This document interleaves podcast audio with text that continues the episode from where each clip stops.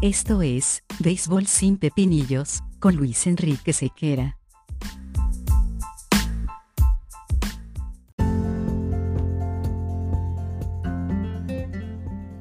Béisbol sin Pepinillos es una presentación de Vatel. Despierta el sabor con Vatel.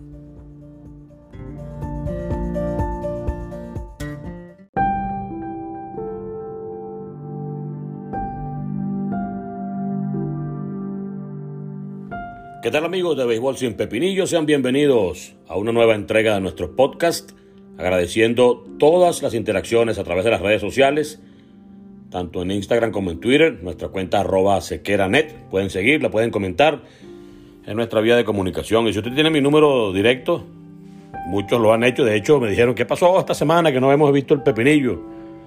Y bueno, qué bueno que de alguna u otra forma lo extrañen. Eso nos impulsa a sacar el tiempo para eventualmente seguir eh, grabando capítulos para todos ustedes. Hoy me llama la atención un punto bastante significativo con respecto a lo que ha sido eh, este año, en particular en la materia de las sanciones, en cuanto a, a las infracciones que se cometen en, en, el mundo de las grandes ligas o alrededor de este. ¿no? Eh, recientemente se conoció que Felipe López fue sentenciado entre dos y cuatro años por el asunto del asalto sexual a una niña de 13 años, un caso bastante delicado que se ventiló muchísimo en su momento. El pelotero venezolano había estado detenido durante dos años y eh, salió la sentencia en estos días. Muchos dijeron, bueno, tanto alboroto, tanta información que iba y venía, para que al final la sentencia fuese de dos a cuatro años, cuando se esperaba incluso que fuese una sanción significativa de hasta 30 años, se habló en su momento.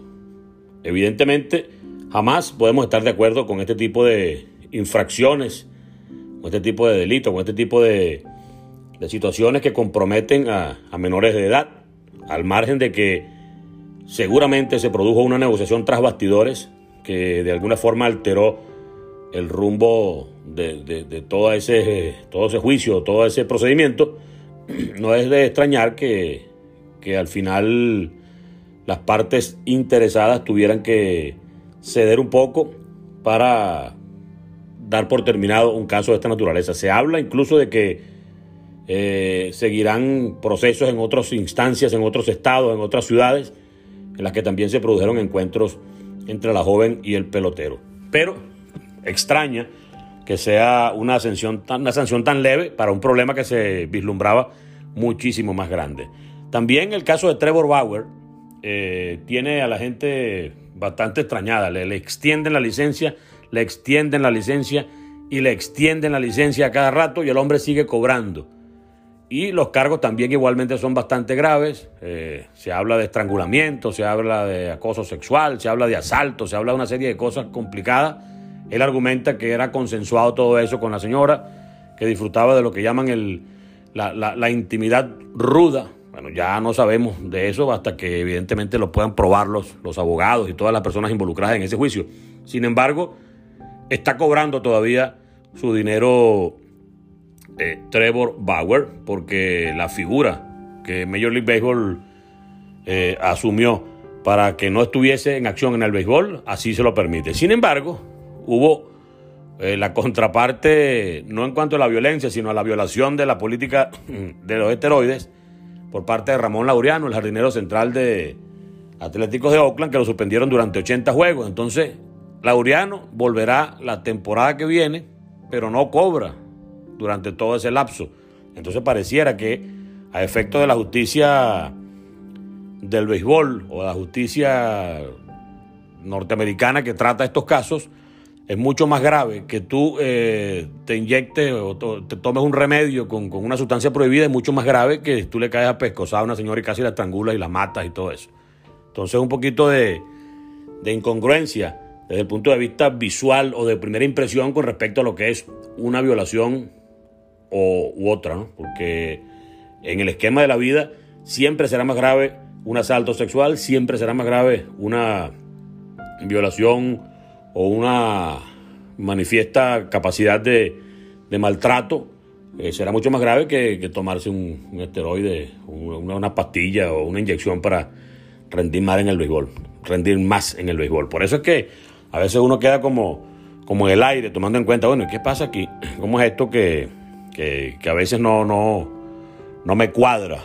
Entonces, nos, también nos, nos remitimos a, al ya manido caso de, de Pete Rose, mientras que a jugadores que han tenido problemas notorios con el, uso de, las drogas, eh, están incluso en el Salón de la Fama, en el caso de Ferguson Jenkins, por ejemplo, que tuvo sus inconvenientes con, con, el consumo de las drogas.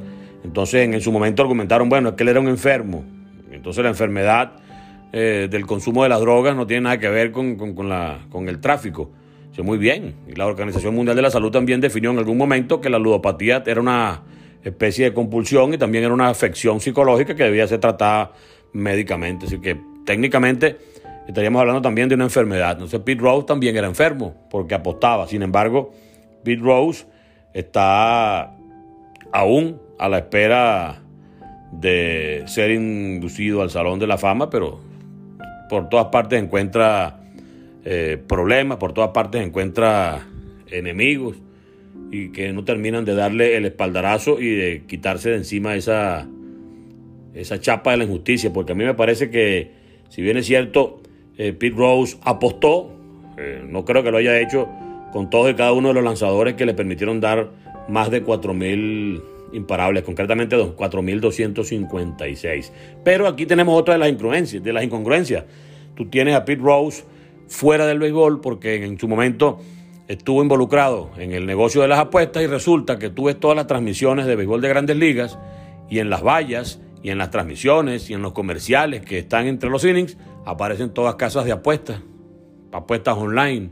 Entonces, no deja que uno de tus jugadores estrellas históricos eh, y estelares de la vida llegue al Salón de la Fama porque apostó, pero tú sí aceptas dinero de las empresas que hacen ese tipo de, de trabajos y que se dedican a ese tipo de, de, actividades. Yo no digo que sea malo, que alguien apuesta, bueno, si tiene las ganas de hacerlo, si, si le gusta hacerlo, al fin y al cabo es su dinero. También existe el riesgo psicológico de la compulsión y de la adicción que debe ser tratado. De hecho, todos los casinos dicen eh, o la mayoría, creo que por obligación dicen un pendón grandote, una nota muy grande cuando tú entras que eh, la ludopatía es una adicción que debe ser tratada psicológicamente. Si usted cree que está siendo afectado por este tipo de, adicción al juego, por favor contacte a un médico, contacte a un psicólogo, contacte a un psiquiatra o llame a la línea 0800, no sé qué cosa.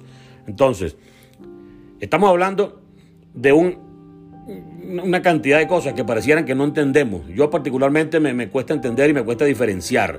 Eh, ¿Qué ha pasado con, con Osuna?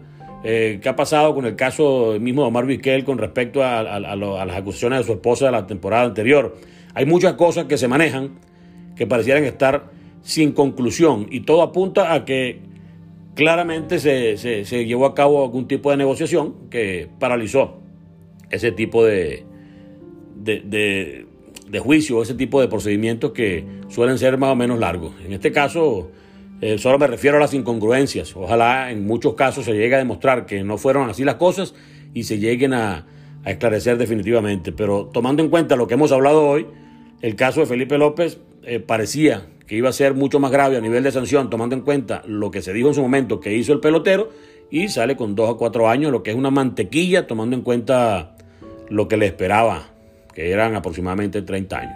Está el caso de Trevor Bauer, que eh, ahorcó, según lo que las acusaciones, ahorcó, estranguló, golpeó, etc. Y el hombre está con licencia administrativa, pero cobrando.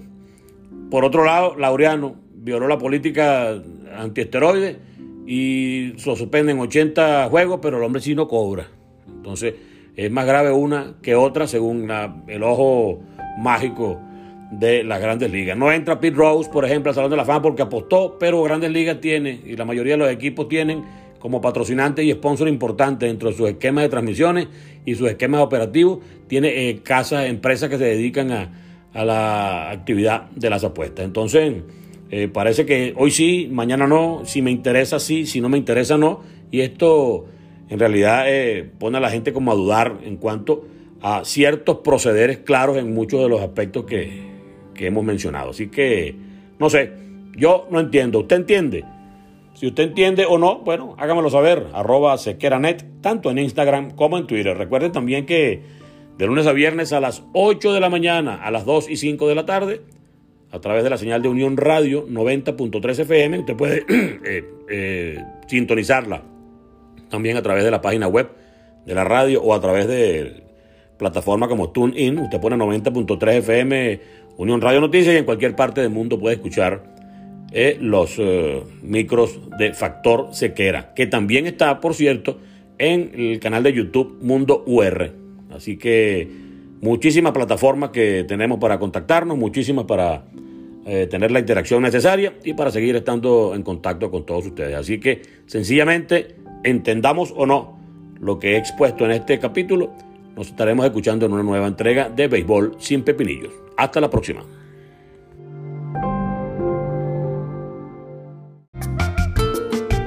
En Venezuela, el béisbol es sinónimo de pasión, esa que nos mueve, nos emociona, nos une y nos hace despertar el verdadero sabor de la fanaticada. Esta nueva temporada, mantente al bate con Vatel. Despierta el sabor de tu pasión. Despierta el sabor con Vatel.